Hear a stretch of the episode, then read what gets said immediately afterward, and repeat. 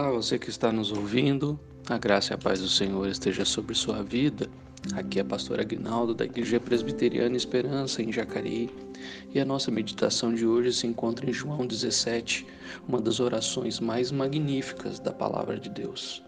Neste capítulo vemos Jesus orando por ele, pelos seus discípulos e por todos aqueles que vierem a crer nele, a sua igreja.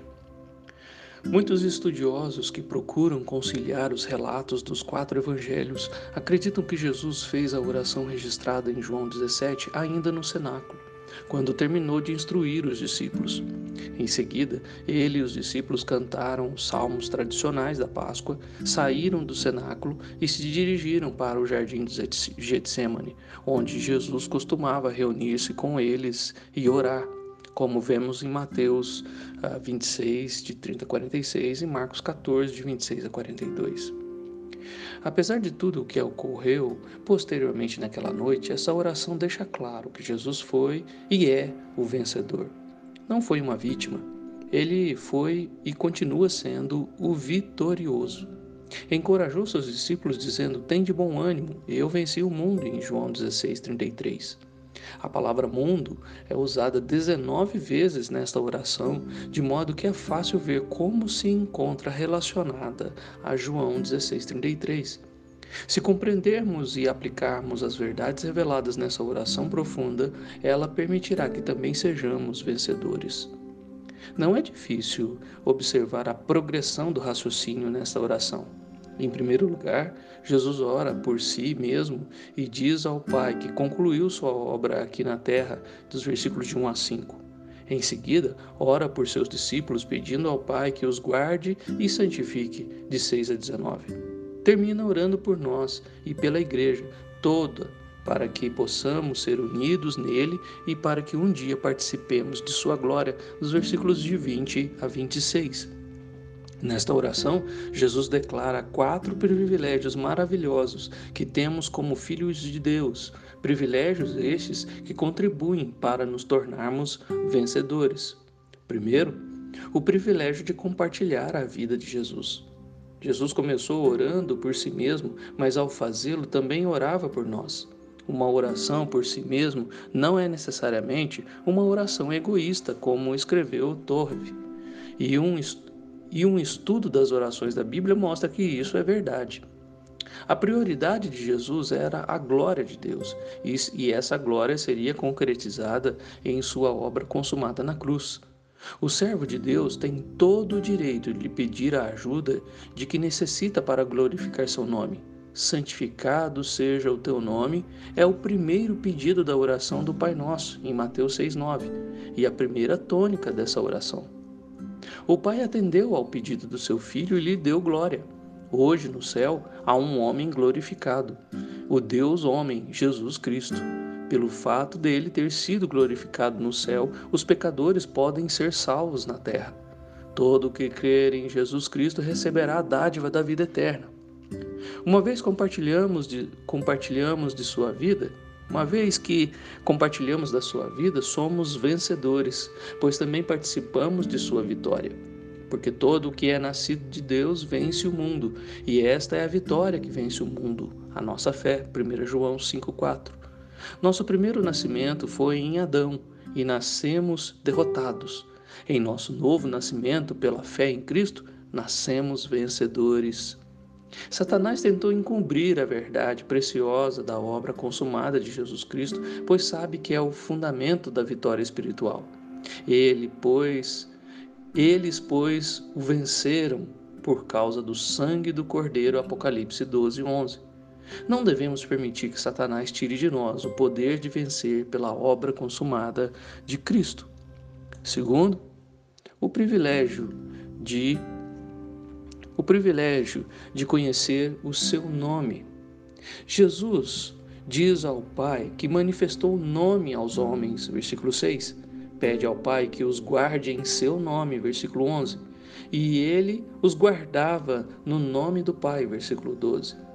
Cristo deu aos seus a vida eterna, versículo 2, mas também lhe deu a revelação do nome do seu Pai, no versículo 6. No Antigo Testamento hebraico, Deus é chamado de Jeová, o grande eu sou, em Êxodo 3, de, 14, de 11 a 14. Jesus tomou o nome sagrado Eu Sou e o transformou em uma designação expressiva para os seus discípulos. Ele disse: Eu sou o pão da vida, em João 6,35. Eu sou a luz do mundo, João 8,12. Eu sou a porta, em João 10,7. Eu sou o bom pastor, em João 10,11. Eu sou a ressurreição e a vida, em João 11:25. Eu sou o caminho, a verdade e a vida, em João, João 14,6. Eu sou a verdadeira verdadeira, em João 15,1.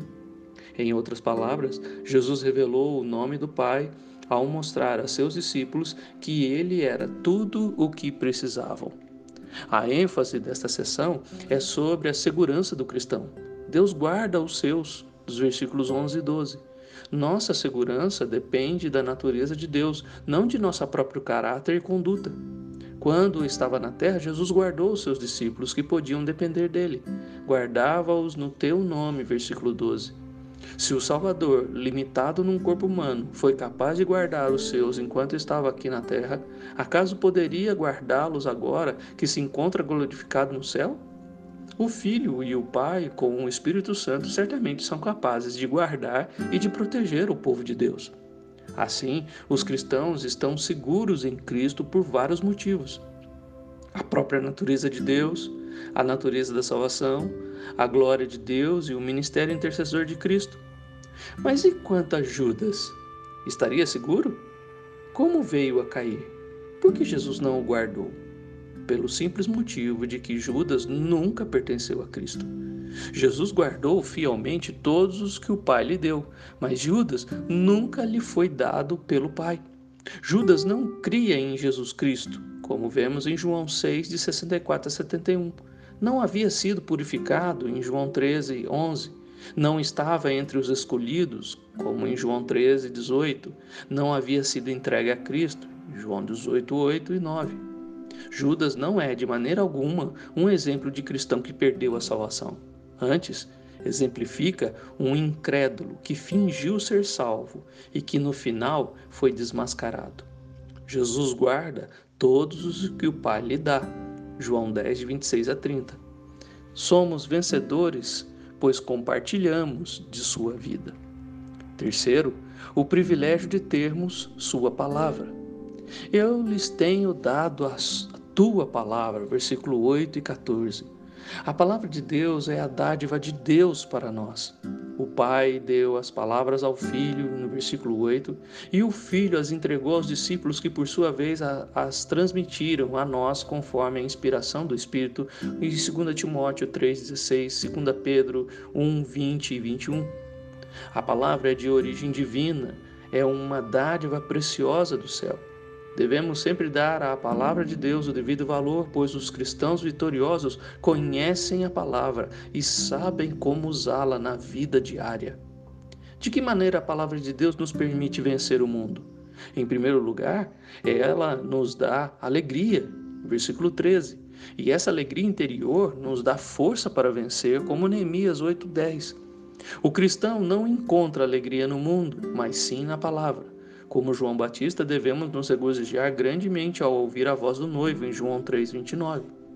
Em segundo lugar, ela também dá a certeza do seu amor, versículo 14. O mundo nos odeia, mas podemos confrontar esse ódio com o amor de Deus, transmitido a nós pelo Espírito por meio da palavra.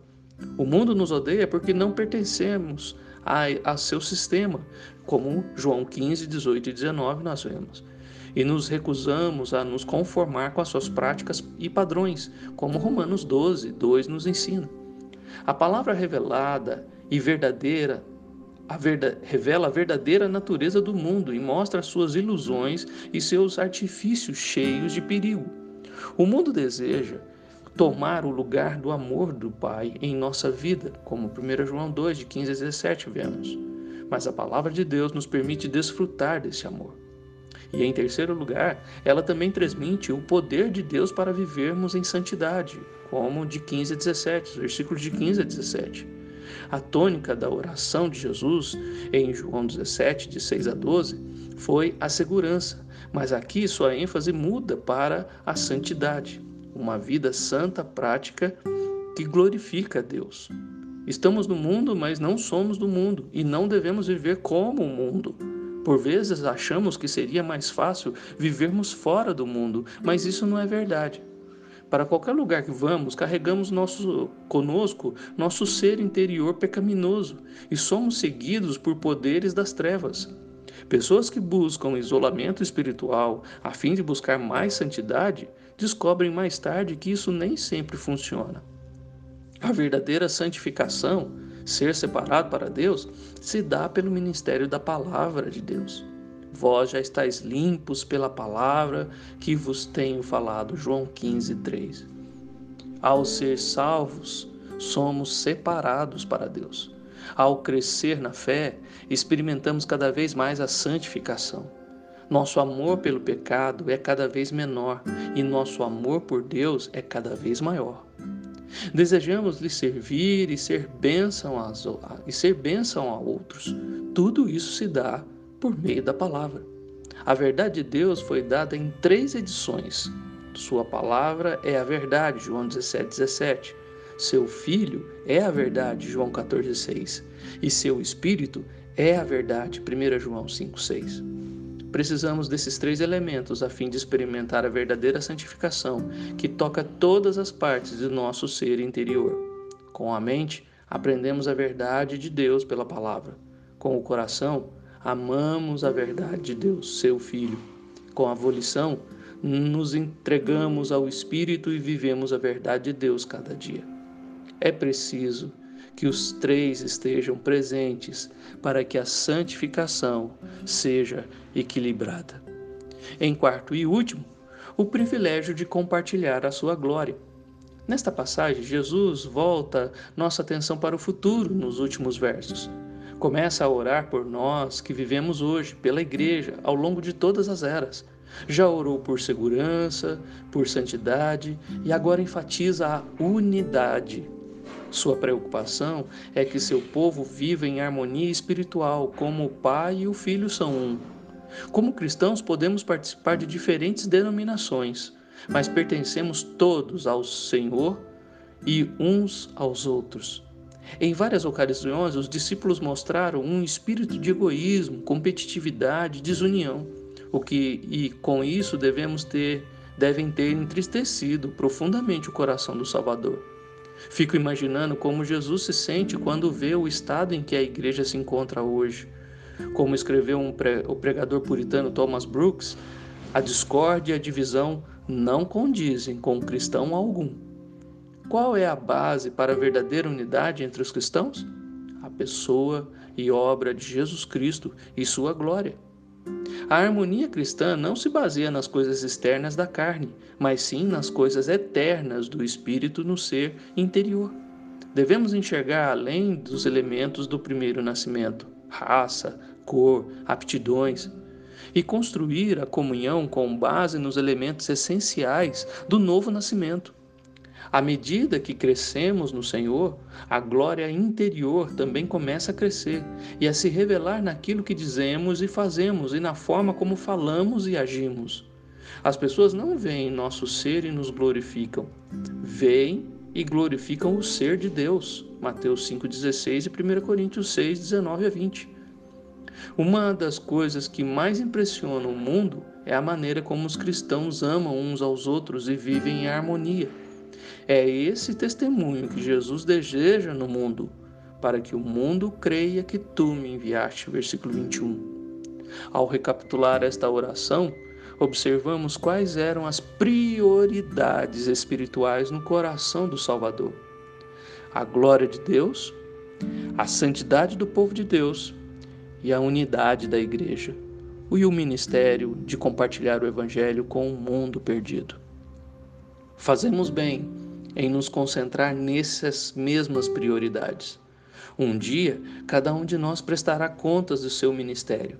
Um, e é muito sério saber que daremos um relatório final diante do trono de Cristo. Espero que possamos dizer, como Jesus: Eu te glorifiquei na terra, consumando a obra que me confiaste para fazer. Versículo 4. Que Deus nos ajude Que diante de todos esses privilégios que nós temos, possamos chegar ao final e encontrar em nós que esta oração foi consumada em nossas vidas durante o período em que ficamos aqui na terra. Que Deus te abençoe.